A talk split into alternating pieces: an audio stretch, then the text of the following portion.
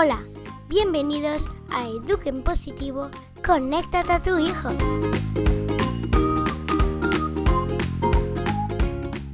Estás escuchando a Mariana Sánchez.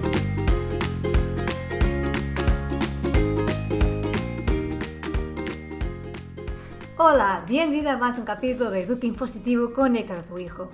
Pues hoy vamos a hablar de un temazo que puede ser un poco bueno, no sé si incómodo, si... que pones en duda, ¿no? Como ves el título, ¿habrá hijos preferidos? Bueno, yo creo que la pregunta sí, si te haces la pregunta por la calle, dices, no, pues como preferidos, son todos mis hijos, ¿cómo voy a preferir? Yo te diría, depende. Y ya veremos, te voy a contar una historia, un caso real, y vamos a ver desde qué punto de vista habrá o no habrá hijos preferidos. También decirte que este podcast tiene una news, entonces para suscribirla y puedes acompañar todas las novedades así más de cerca, tendrás en las notas de este capítulo o en mi Instagram Mariana Sánchez Net. Y así estaremos más en contacto y podrás saber todo, todo lo que está para venir en los próximos tiempos. Bueno, y nada más, entramos en capítulo ya. Y empecemos por la historia. Se trata de una madre que tenía cuatro hijos dos mayores y dos pequeños de acogida. Y vivió una situación un poco difícil con su hijo adolescente, con el segundo, porque le montaba unos pollos que no que se quejaba que la madre lo que quería era a los pequeños que estaba siempre por él por, por los pequeñitos que no, no, tenía tiempo para él que no le hacía caso que siempre era a discutir y que no le quería.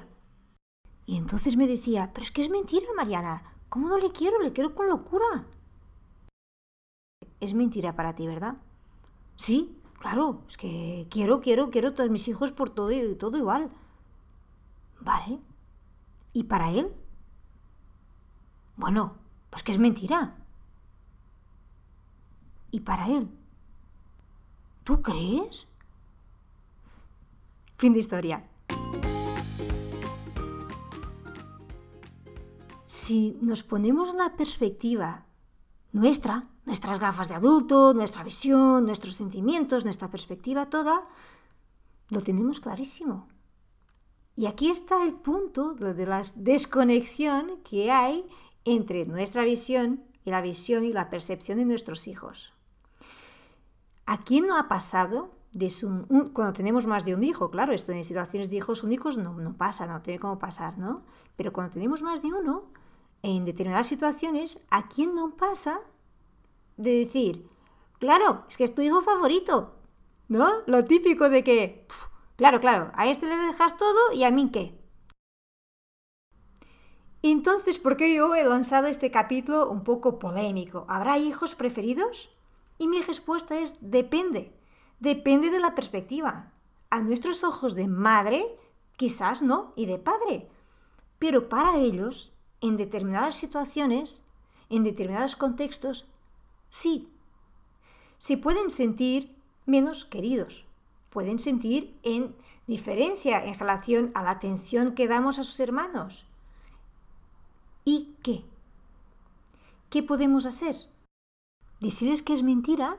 Pues va a aumentar más su frustración, porque además se sienten incomprendidos. Si aparte que le quieres más, todavía no me comprendes. ¿No?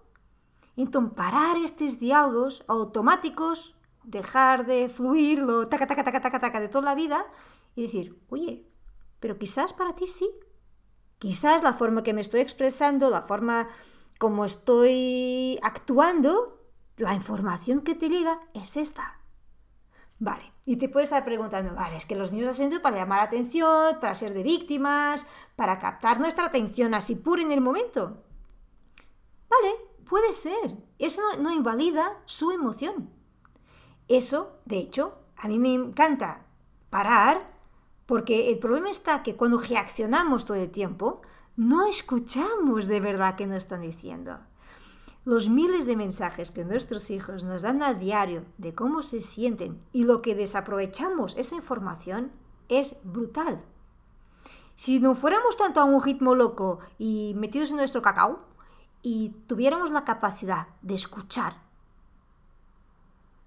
pero escuchar de verdad, ¿qué nos están diciendo? Por gestos, por frases, por, actitud. muchas veces nuestros hijos solo nos piden atención.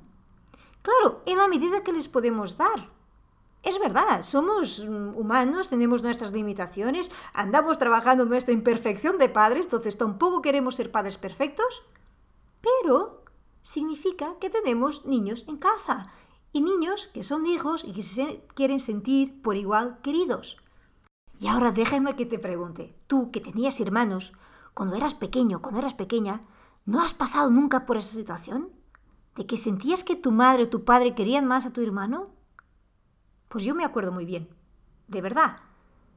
Y eso no significa que el hecho que por tu forma de ser o por la forma de ser de tu hijo parece que hay una conexión más fuerte con un hijo que otro. Sí, puede pasar, porque los niños son todos distintos y nosotros también. Y con su forma de ser, su carácter, tenemos tendencia a entendernos mejor con uno o a chocar más con otro. Pero en el amor, si el amor se puede poner un vaso, ¿no? De agua, la cantidad de amor es igual. Luego, el entendimiento, la facilidad de entendernos puede resultar más con uno o con otro, pero para mí son aguas distintas. Lo que toca amor es una cosa, lo que toca entendimiento y relación es otra. Y lo que deberemos tener cuidado es de que el mensaje de amor llegue por igual a nuestros hijos, aunque sea un hijo con lo cual tienes más choque, pero que él sepa que el amor que sientes por él es igual. A todos nos pasa que nuestros hijos tienen como épocas, es que tienen ellos y tenemos nosotros, es como un ciclo, ¿no? Hay etapas que todo va de maravilla, todo fluye, todo va fácil y de golpe, wow, nada fluye, nada funciona y tú dices, oye, pero la semana pasada, hace dos días, estábamos tan tranquilos y ahora qué? porque hay muchos factores a influenciar en esto todo. Claro, otra vez, el cansancio, las prisas, el ritmo no ayuda nada. Pero eso no significa que vamos a tomar otra vez la parte por el todo. No, igual que no vas a tomar una actitud o una particularidad de este hijo que es todo tu hijo.